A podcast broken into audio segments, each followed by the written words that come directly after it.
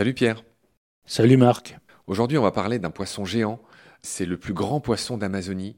On en a trouvé qui approchait les 5 mètres. C'est un poisson qui peut faire 300-400 kilos. Il est absolument impressionnant. Il a une petite couleur rouge sur certaines écailles. Ce poisson s'appelle l'arapaima. C'est un joli nom. Il a beaucoup de noms. hein. Il s'appelle aussi le piraruku. En langue locale, ça veut dire le poisson rouge. Tu nous en diras un mot tout à l'heure. Son nom scientifique, c'est Arapaima gigas. Bah, dans ce gigas, on retrouve cette idée d'énormité. C'est un poisson dont on a parlé dans nos épisodes sur les plus gros, les plus grands poissons d'eau douce dans Petit Poisson deviendra podcast. Et j'invite celles et ceux qui nous écoutent à découvrir ces épisodes où on, où on parle de cette carpe géante, de la raie géante du Mékong, où on parle de l'esturgeon blanc qui a le record des poissons d'eau douce. Et on parle aussi de l'Arapaima qui est le plus grand poisson d'Amazonie. Pierre, est-ce que tu peux nous éclairer sur son nom déjà, l'arapaima, d'où ça vient? Du tupi, qui est la langue euh, amérindienne euh, du Brésil principale. Il y a tupi, guarani, tupi, en passant par le portugais. D'accord, Pierre, pour Aparaima, c'est un nom tupi, c'est bien noté. Je vois que ce poisson a un autre nom, en tupi aussi, qui est piraruku.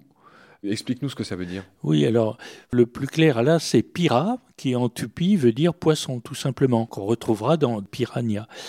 Ce poisson, il a donc un os lingual hein, et muni de fortes dents euh, et qui est gros. On sait même historiquement que les Amérindiens utilisaient cet organe du poisson comme râpe, comme outil pour récolter certaines plantes, en particulier des plantes qu'ils nommaient uruku. D'accord. D'accord, Pierre. Piraruku, euh, moi j'ai lu quelque part que c'était le poisson rouge parce que en effet, il a certaines de ses écailles, euh, ses célèbres écailles bordées de rouge. Pourquoi je dis célèbres écailles? Parce que ce poisson est blindé contre les, ses fameux cousins euh, piranhas qui vivent dans les mêmes endroits que lui. Moi, j'en ai eu entre les mains. Ces écailles, c'est des écailles qui sont euh, vendues. On en fait des peignes, on en fait beaucoup de choses. Elles sont énormes, elles sont hyper épaisses, elles font plusieurs millimètres d'épaisseur. Il est complètement blindé contre les attaques de piranhas, l'arapaima. C'est assez connu là-bas. J'ai une écaille d'arapaima chez moi. En effet, immense star des aquariums, j'ai dit c'est un poisson qui peut atteindre 5 mètres et qui peut presque atteindre les, les 300-400 kilos. Dans la littérature, euh, je lis qu'on parle de gilet pardant par rapport au, au piranha, tu sais, sur le modèle du pare-balles. Oui. Euh, ces écailles, c'est un pardant. Et ce que je voulais dire aussi, c'est que c'est un célèbre poisson physostome. Je viens de dire un gros mot, mais physostome, ça parle de ces poissons qui ont leur vessie natatoire, qui peuvent communiquer avec la bouche, et c'est des poissons qui vont gober de l'air à la surface pour des histoires de flottabilité, et qui peuvent aussi survivre et passer d'une mare ou d'un cours d'eau à l'autre en cas de besoin, grâce à cette aptitude qu'ils ont à, à gober de l'eau, physostome. Oui, et qui une réserve d'air en fait qu'ils prennent en même oui, oui. temps. Et comme j'ai dit, qui peuvent servir aussi bien à respirer, mais aussi à la flottabilité, et qui peuvent leur servir bah, quand les temps se font durs et que leur euh, mare se réduit à une peau de chagrin, ils peuvent changer de mare euh, et se faufiler grâce à cette caractéristique. Pour les fans de vie marine, je rappelle que ce qui s'oppose à physostome, c'est physoclyste. Là, ça communique pas avec la bouche, la vessie natatoire, ça communique avec les intestins. Et tout ça est, est lié à la flottabilité. On en a parlé dans des épisodes de Petit Poisson deviendra podcast et je renvoie que ceux que ça intéresse à Petit Poisson deviendra podcast, bien sûr.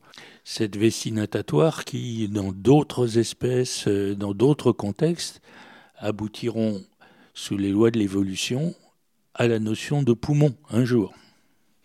Oui, tu fais bien de le dire, et ça préfigure euh, des poissons comme le dipneust, euh, qui a un poumon, par exemple. À la fois un poumon et les branchies, qui a les deux systèmes d'hypnose. Dipneust, ouais, très juste. C'est un poisson qui a été très pêché, qui est aujourd'hui euh, protégé, no- notamment par les Brésiliens.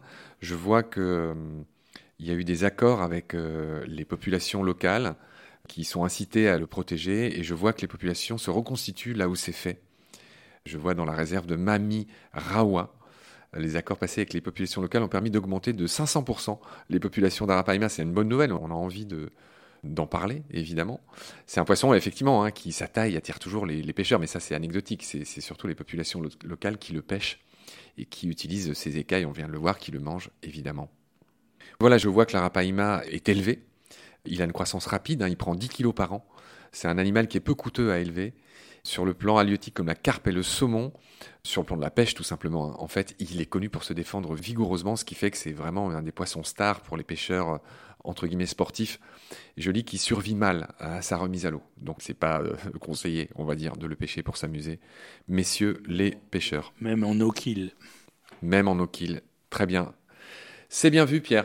Voilà ce qu'on pouvait dire sur le l'arapaima, ce beau poisson star des aquariums, hein. un poisson géant, un poisson placide qui a une drôle de tête presque en forme de U. Je sais pas si tu as déjà vu la tête qu'ils ont. Ils ont vraiment une tête patibulaire mais presque, comme disait ton ami Coluche. Voilà ce qu'on pouvait dire en tout cas sur l'arapaima. Pierre, si tu n'as rien à ajouter sur lui, je te retrouve très vite pour un prochain épisode. D'ici là, prends soin de toi. Salut. Salut Marc.